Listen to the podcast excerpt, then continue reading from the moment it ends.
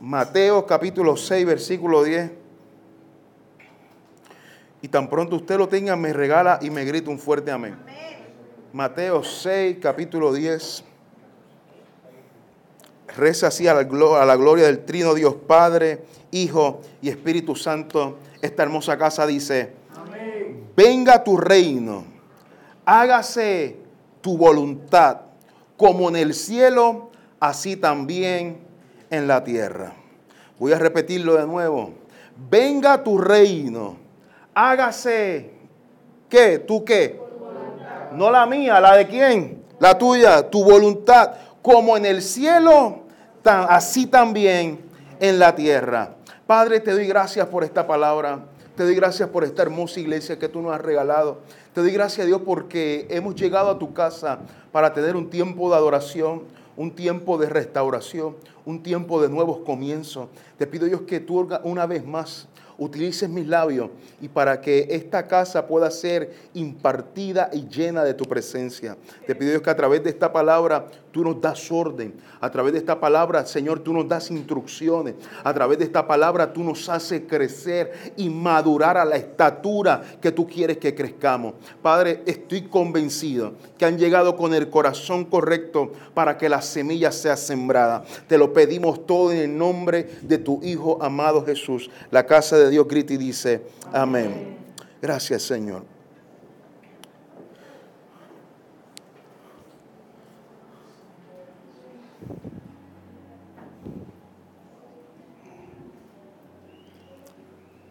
Le puse por tema a la palabra de hoy, como tú digas.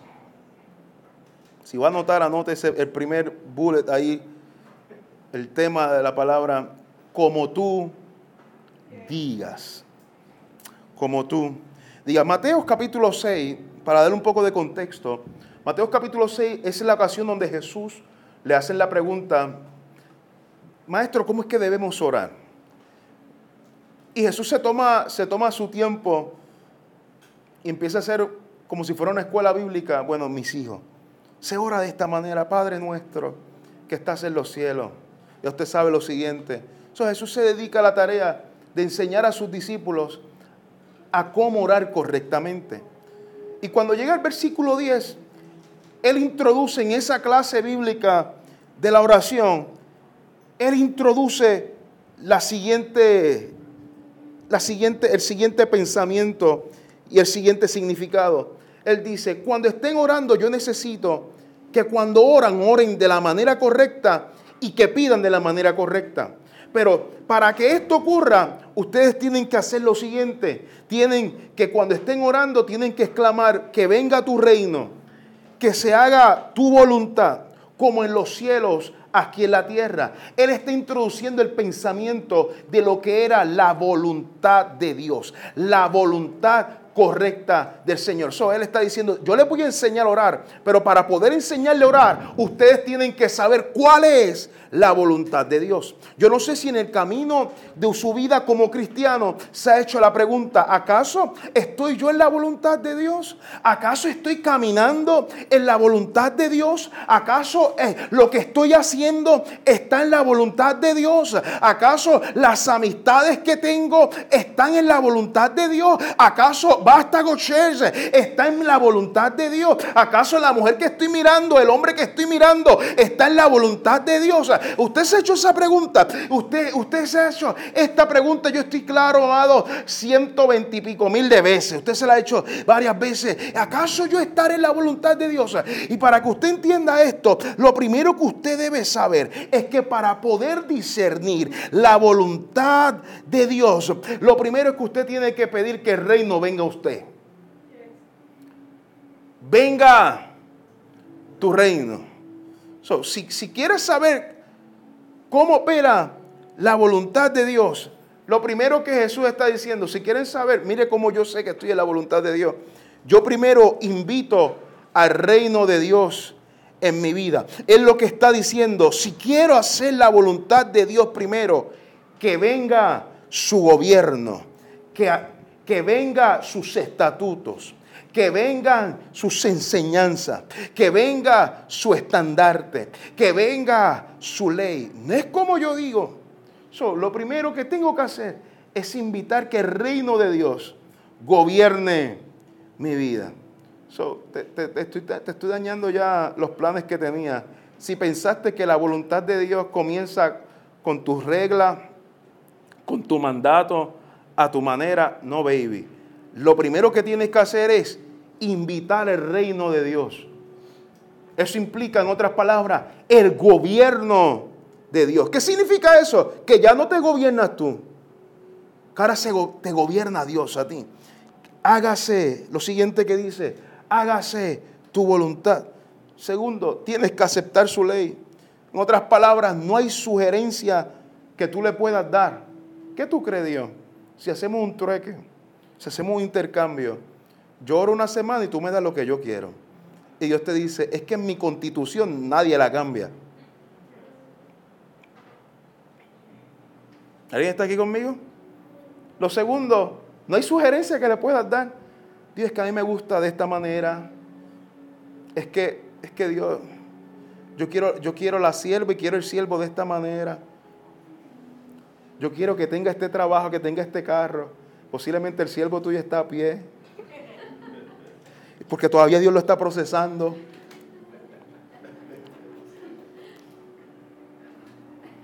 No, Dios, yo quiero este trabajo. Y obtuviste el trabajo y te diste cuenta que ese trabajo no era para ti porque no estaba en el diseño de Dios. lo siguiente dice, hágase tu voluntad. Tú aceptas su gobierno y con su gobierno viene su constitución, viene su ley, vienen sus mandatos, vienen las leyes del reino. Y me encanta porque Jesús está diciendo, yo tengo todo el poder para cambiar esta constitución, pero no se va a hacer las cosas como yo diga. Voy a hacer las cosas como las demandó mi Padre. Y mira lo siguiente que él dice en esta expresión. Que se haga como en el cielo, también se haga aquí en la tierra. para poder aplicar la voluntad de Dios en nuestra esfera, que es la tierra, primero tenemos que identificar cómo se hacen las cosas en los cielos. él te está dando, él te está dando la premisa. Número uno, tú invitas el reino. Número dos, tú invitas las leyes, aceptas sus leyes. Y él te dice, para que la voluntad sea aplicable aquí en la tierra, tienes que hacer las cosas como se hacen en los cielos. ¿Cómo usted sabe que las cosas que se hacen en el cielo son aplicables en la tierra? Dios nos dio dos herramientas. Simple, la palabra y la oración. Yo quisiera decirte 20 mil remas, te quisiera decir 20 mil códigos, pero no existe dos cosas que Dios dejó para poder discernir las cosas del cielo, que sea su palabra, ¿cuántos dicen amén? Y su oración si queremos hacer las cosas como en el cielo, aquí en la tierra, tenemos que saber cómo se hacen las cosas en el cielo. ¿Y cómo lo sabemos? Leyendo la palabra y doblando las dos rodillas que Dios le dio. Estas son, las prédicas que a mí me encantan. Porque estas son las prédicas que te demandan dos cosas simples. El problema de nuestra generación es que ya no quiere orar y ya no quiere leer la palabra. Suena anticuado, sí. Y para colmo, vengo con gorra y con tenis. Esto, esto posiblemente hubiera sido más aceptable si me ponía el gabán. Pero es que no, nuestro evangelio no cambia. Y este evangelio se trata de hacer la voluntad de Dios y no la tuya. Y para poder hacer esto es tan simple que dedicarte a leer la palabra. Sabes que comencé el plan de lectura de la palabra. Me gustaría eh, compartirlo con dos o tres que me quiera acompañar. Creo que voy por el octavo día. Voy a volver a leer la palabra otra vez. Posiblemente ya estamos en febrero y posiblemente no he leído ni siquiera tres capítulos. Vamos, es tiempo, todavía está a tiempo. La pusiste, la pusiste en tus prioridades para este año. Vamos a hacerlo, vamos a lograrlo. ¿Por qué? Porque si queremos saber qué es la voluntad de Dios, cómo aplica en mi vida y cómo la puedo aplicar, tienes que leer la palabra. Y número dos, tienes que orar. Los miércoles, los primeros miércoles son los miércoles de oración en bastado. Dos cosas simples. El problema de nuestra generación es que ha añadido un tercer, una tercera herramienta, un tercer recurso, Y yo no tengo problema con este tercer recurso, pero el problema de la generación 2023, y me atrevo a decir esta última década, es que se ha acostumbrado a la voz profética. No quiere orar, no quiere leer, pero prefieren escuchar el así dice el Señor. Porque el así dice el Señor te va a arreglar todos los problemas de tu vida. El así, so, eh, eh, eh, crean 20 eventos, yo no tengo problema con la voz profética. Yo no tengo problema con el don profético. Yo no tengo problema con los profetas. Mi problema es que si tú quieres tener una vida saludable como cristiano, tú no puedes depender de una voz profética solamente. Porque el problema de una iglesia que depende de la voz profética, el día que el profeta no esté, no sabes qué decisión tomar. En el día que no escuches la voz profética, te me descarrila, te vuelves un ocho y es tan simple con simplemente leer la palabra y tener un tiempo tiempo de oración. Es tan simple. Eso te estoy ahorrando gasolina. Te estoy ahorrando que vayas para allá a buscar el profeta tal. ¿Sabe? Yo no tengo problema con el don profético. Pero el problema es que lo hemos convertido en el vehículo de la voluntad de Dios. Cuando la profecía es simplemente ni siquiera la goma, el camón. Es una herramienta para saber la voluntad, claro. Pero no es el vehículo. El vehículo es la oración y el motor es la palabra. Y tú confiando en ese pedazo de goma que está a punto de explotarse.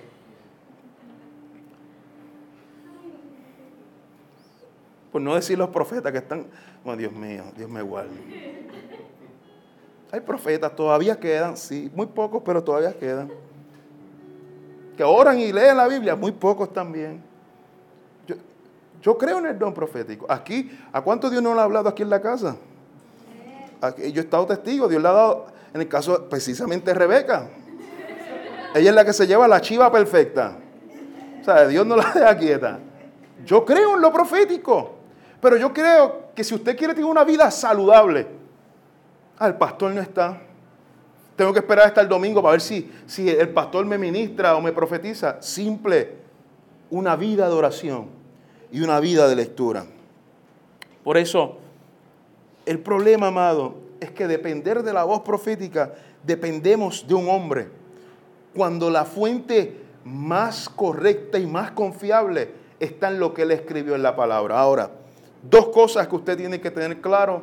Si todavía usted no la ha escuchado, se la repito. Usted tiene que, número uno, que orar y número dos, tiene que leer la palabra. Hablemos de la oración un momento.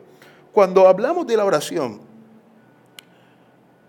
tenés que entender que la oración es el método favorito de Dios. ¿Por qué? Porque Dios solamente habla con la gente que habla con Él.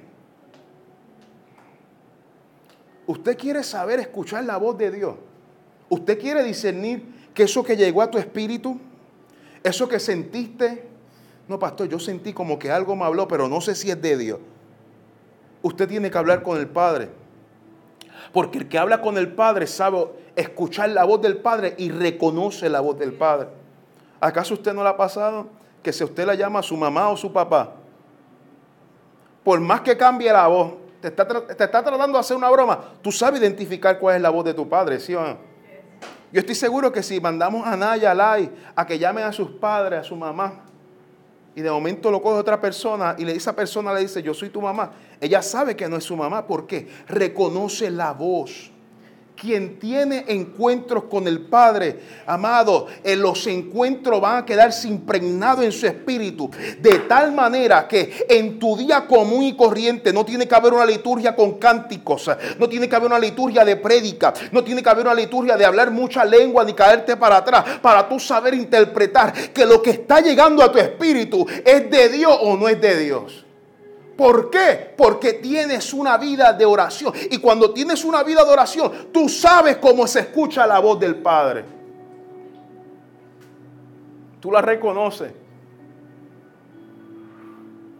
Tú sabes que es Dios quien te está hablando. Recuerdo la ocasión cuando todavía estábamos, si aceptaban o no el reto de plantar la iglesia. Y yo te llevo un tiempo le soy sincero, Yo, yo, llevaba como dos años que el cielo estaba cerrado. De esos, esos tiempos que Dios, que Dios ni siquiera, mira, ahí Andy se identifica conmigo. De esos tiempos que ni siquiera susurra. Y de momento llegó el COVID. Y cuando llega el COVID, Dios comienza a tratar conmigo y comienza a tratar con la pastora. Y recuerdo que trae una mujer anciana. Empezamos a salir por primera vez. Yo empecé a tomar compromisos en el COVID, asustado, usted sabe, con las máscaras, con todo el asunto, las mascarillas. Me tenían que poner con la face yo las reprendo en el nombre. Yo reprendo al diablo.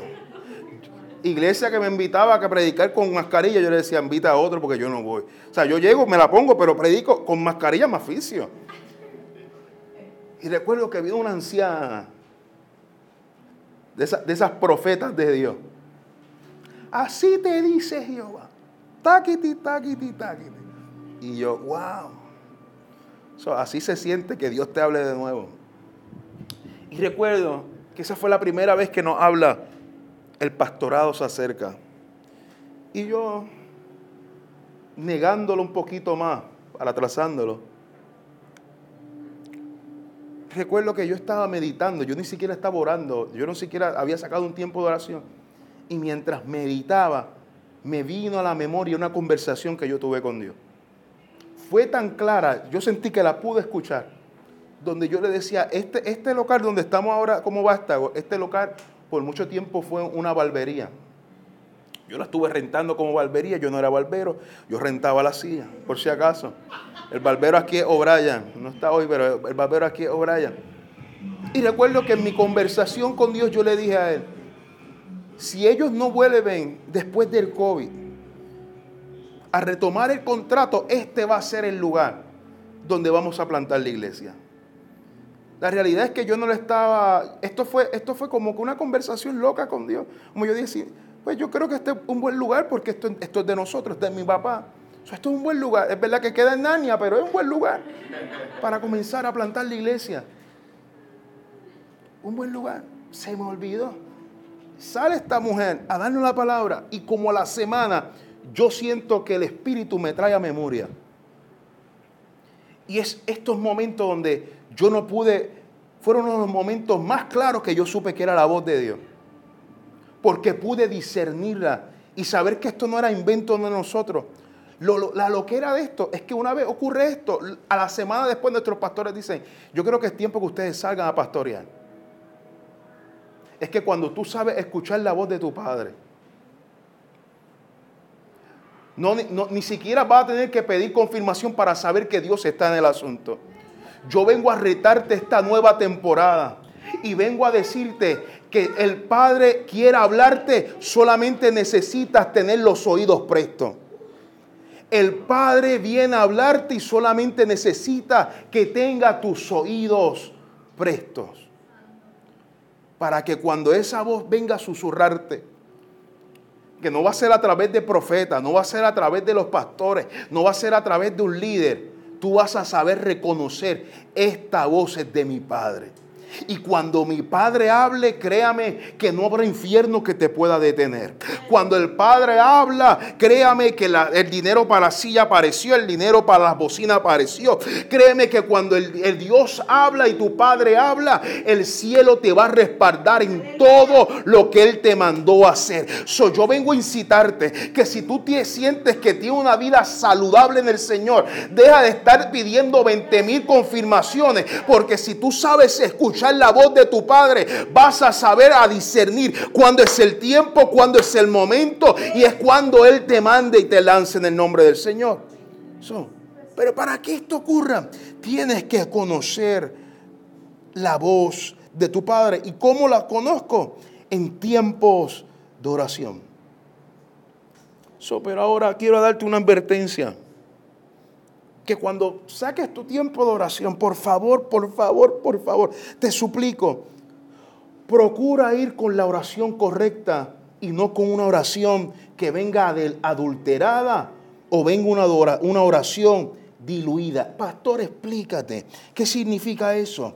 Amado, la oración que es adulterada o la oración que es diluida es la oración que usted va y se arrodilla y ya viene con una respuesta preconcebida. So, usted quiere pedir que la voluntad de Dios, pero ya usted quiere y ya se pone en su espíritu la respuesta que Dios te dé. Y vengo a decirte lo siguiente, amado, en el momento que usted vaya con esta actitud, amado, te vas a sorprender que a veces la respuesta que Dios te va a dar es todo lo contrario a la respuesta que tú estabas esperando oír. A veces tienes que entender que no siempre vas a recibir la respuesta que quieres, pero vas a recibir la respuesta que necesitas. ¿Qué significa esto, amado? Que a veces los no de Dios, los no de Dios son igual de poderosos que los sí de Dios.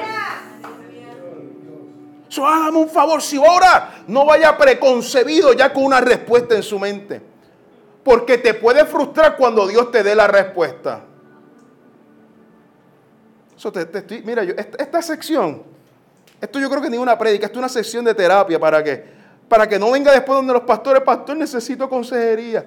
Y yo te voy a decir, es que ya, ya Dios te lo había dicho, lo que pasa es que tú no querías esa respuesta. Es que ya tú te metiste una idea que no está en la voluntad de Dios. Y cuando Dios te habló y te dijo lo que tú necesitabas, pero no querías, sigues pidiendo confirmación por algo que no es de Dios.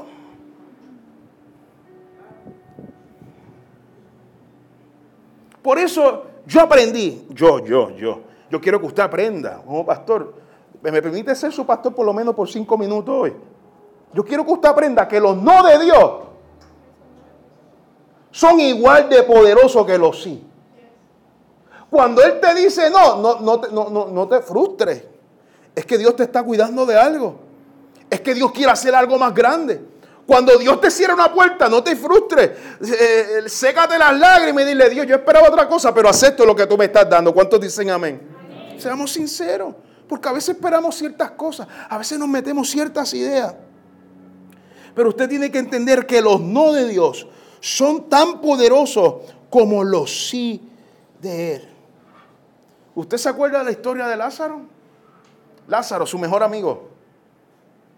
Que la Biblia dice que sus hermanas mandan a buscar a, a Jesús y le dicen, maestro, quien tú amas, no ni siquiera a tu amigo, quien tú amas está enfermo. Y él pudiendo irse en ese preciso momento, dice la palabra que se quedó dos días más. E, él le contestó todo lo contrario que ellas querían esperar. Caramba, maestro, tú eres, tú eres su, mejor amigo.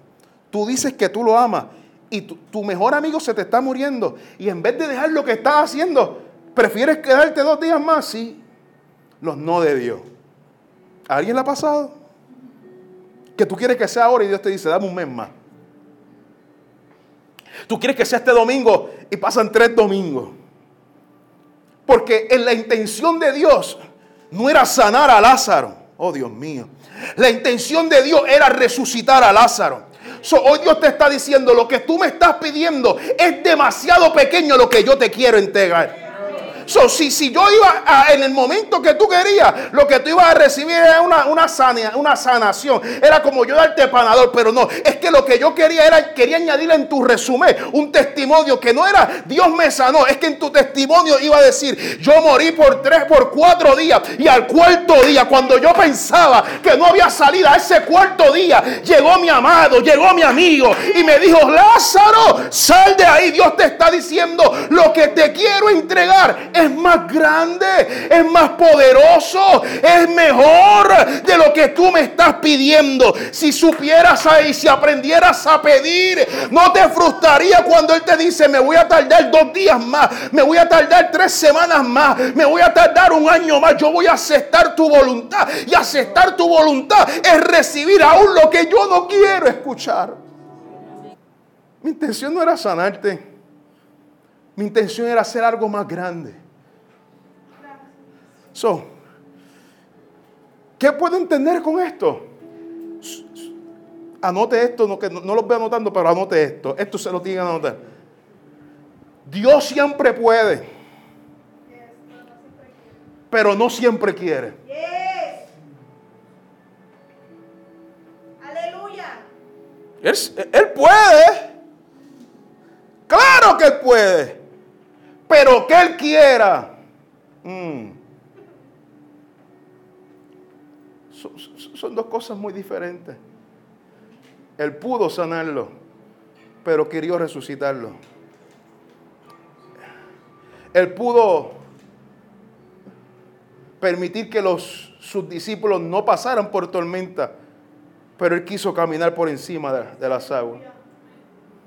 Él pudo darte el milagro cuando Él quería. Él pudo, pero Él tenía otra cosa planeada. Si no hubiera sido a su manera, ¿dónde estarías tú? Si no hubiera sido a la manera de Dios, tu historia no sería la misma historia de hoy. Si no hubiera sido a la manera de Dios, posiblemente ni siquiera hubieras llegado a Vástago. Y te hubieras quedado en aquel lugar o en tu casa o en otro lugar muriendo, disecándote. Pero Dios tenía otra historia. Dios tenía otros planes. Y hay que aprender a, entenderlo. Que Él siempre puede, pero no siempre quiere aprendamos a valorar los no de Él como si fuera un sí también. So, dile al que está a tu lado, la oración es tu mejor aliada, díselo.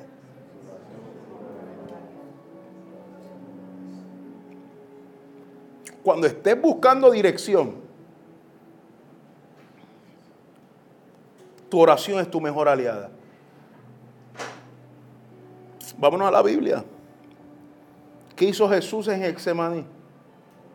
Oró. Él nos llamó profeta Elías. Sí, profeta. Sí, porque eh, él no murió, estaba, ya, ya, estaba en el cielo, Dios se lo llevó. Profeta, que, mira, yo quiero pasar esta copa, pero, pero háblame cuatro lenguas y dime, dime qué, qué, quiere Dios. Sí, sí, ok, está bien. Que voy a morir y voy a resucitar, ok. No, no, él, no llamó al profeta. Él oró.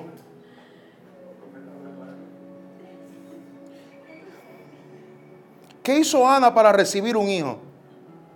Oró. ¿Qué hizo Josué para detener el sol? Oró. ¿Qué hizo Javes para que su corazón no se dañara? Oró. Porque la oración en la iglesia, en la vida del cristiano, no es tu última respuesta. La oración en la vida del cristiano no es tu último recurso. La oración en la vida del cristiano es tu primera opción. Antes de llamarlo a los pastores, ora. Antes de pedir consejería, ora. Yo no es que, no es que estoy en contra. Estoy buscando, estoy buscando cita para una psicóloga y un psiquiatra. Nunca he ido, me tienen que atender. Pero antes que eso, ore por favor. Yo le aseguro que se borra el par de metidas de pata. Quisiera buscar otra palabra, pero es que no hay palabra más espiritual que esta que yo te pueda dar hoy. No, existe que tú vinieras a esperar una palabra profética. Esta es, esa es, esta es. Ora y te va a ahorrar par de metidas. Mm. Gracias por su entusiasmo. La segunda la segunda herramienta confiable, confiable, es su palabra. La primera, ¿cuál era? Orar. La segunda es su palabra. Si usted quiere familiarizarse con la voluntad de Dios, lea como Él piensa. Cuando hablamos de la Biblia, la Biblia es un compendio de sus pensamientos. Es donde Él depositó todo su manual de vida todo como se hacen las cosas, como se deben hacer, como Él hace las cosas. Él depositó todo en la Biblia, desbordó sus pensamientos y los puso en la Biblia. Hoy en día yo doy gloria a Dios porque hoy en día tenemos aplicaciones. Hoy en día ya usted no tiene que pagar 60 pesos para tener la Biblia tan. Está todo ahí disponible o la busca en Google, lo busca la versión Reina Valera de los 90, la de los 60, que si Dios habla hoy, que si la Biblia actual, que si la del oso, que si, ¿sabes? Puede encontrarlas todas. es que no la, entiendo de esta manera. Ya, ya la, la ponen en versión lenguaje actual. So, si usted quiere conocer la voluntad de Dios, lea a Dios. Porque la palabra es donde Él depositó todos los pensamientos. Es donde depositó todas sus ideas. Por eso cuando hablamos de oración, la oración es como usted habla con Dios. Pero cuando usted lee la Biblia es como Dios te habla a ti. ¿Quieres saber qué hacer en su vida? Lea la palabra. Pero vuelvo al punto de ahorita, se nos hace más fácil buscar al profeta, a escuchar que así te dice el Señor. Pero Jesús prefirió cuando el diablo lo fue a tentar, ¿se acuerda? Él dijo, yo no, yo no voy a decir un Dios dijo. Él prefirió recitar la palabra, escrito está. No solo de pan vivirá el hombre, Escrito está, solo a tu Dios adorará. Escrito está, yo no sé que te vas a atrever a enfrentar al diablo esta semana, pero yo, te, animo que cuando el diablo te venga a retar y venga a oponerse en tu vida, sácale la palabra de Dios. Escrito está, yo y mi casa serviremos al Señor. Escrito está, el que comenzó la obra la va a perfeccionar. Escrito está, amado, Dios va a cumplir su propósito en mí. Escrito está, aunque ande en valle de sombra y de muerte, no temeré mal alguno. Sácale la palabra. Sácale la palabra. Porque la palabra es la herramienta, es la herramienta más confiable para conocer la voluntad de Dios. Por eso, si, si quieres saber qué es la voluntad de Dios, léalo. Lea sus pensamientos. Pero no la lea supersticiosamente tampoco. En los dos puntos puse una advertencia. En el primero, no vaya a orar con algo preconcebido. Pero tampoco en el segundo, si va a leer la Biblia, no la use como la, la bolita mágica. Déjame ver qué me dice Dios. Usted se ríe porque usted lo ha hecho. Yo lo he hecho, lo hice una ocasión. Dios, ¿tú quieres que trabaje mañana? Déjame ver qué dice la Biblia. No, no, y te, sale Génesis. Y en el séptimo día descansó Dios. Y de momento llama al, jefe. No es que Dios quiere que yo descanse. Dios, ¿tú quieres que lo perdone? Sale ahí la batalla de Josué matando a todo el mundo. Amado, la Biblia no es lo, que, lo de los signos. ¿Cómo se llama esa vaina? Los zodiacos. No déjame ver qué me dice hoy. No. No, por favor, no use la Biblia así. La Biblia no se usa de esa manera. Lea la palabra, porque ahí vas a encontrar la manera y la respuesta del Señor.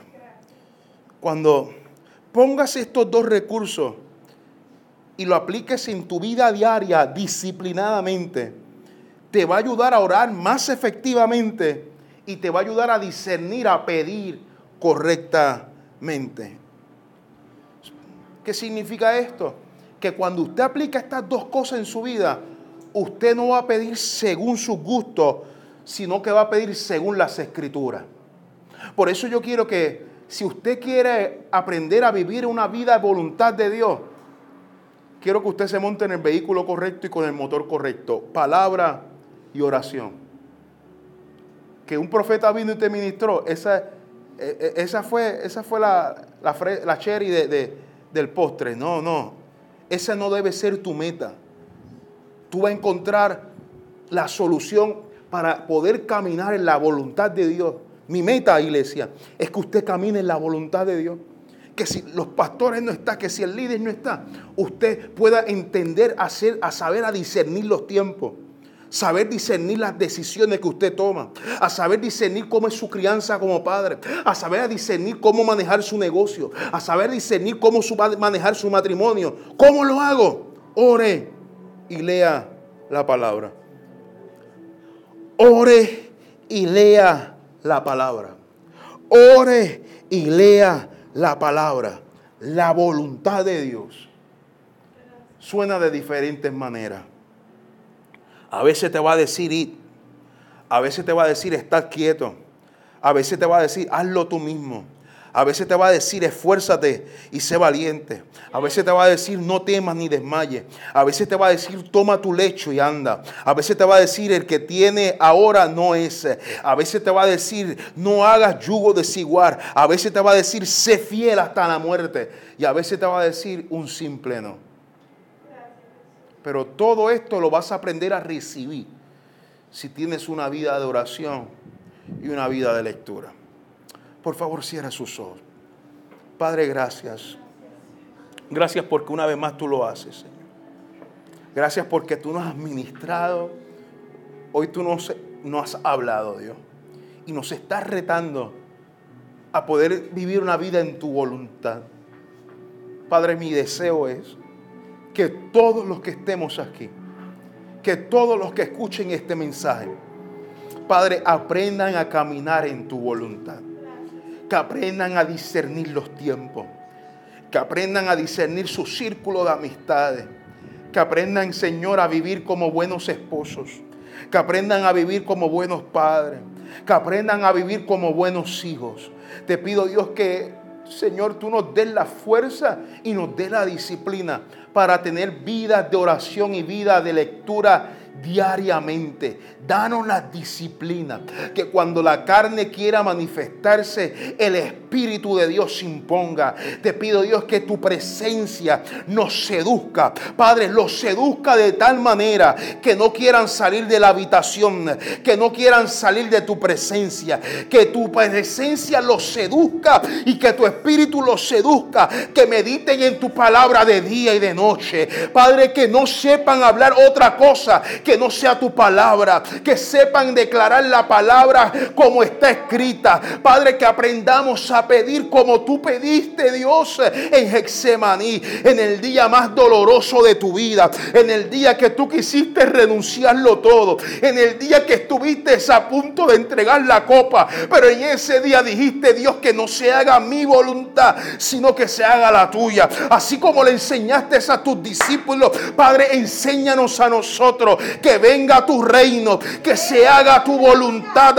así como en los cielos, así en la tierra. Yo declaro ahora, Dios, que vástago eh, aprenda a caminar en tu voluntad. Yo declaro ahora, Dios, que cada uno de los que están aquí aprenden a caminar en tu voluntad. Padre, te pido, Dios, que ellos se ahorren dolores de cabeza. Te pido, Dios, que se ahorren malos ratos. Te pido, Dios, que tú los cuides, Padre, y que no se salgan ni a izquierda ni a derecha. Espíritu de Dios, recándale. ¡Uh!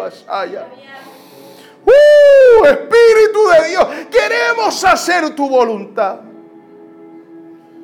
Que no se haga nuestra manera, sino que se haga como tú quieres. Oh, sí, Señor. Sí, Señor. Vamos, tome este tiempo. Gloria a Dios. Yo voy a invitarlo a que usted se ponga de pie. Tome este tiempo.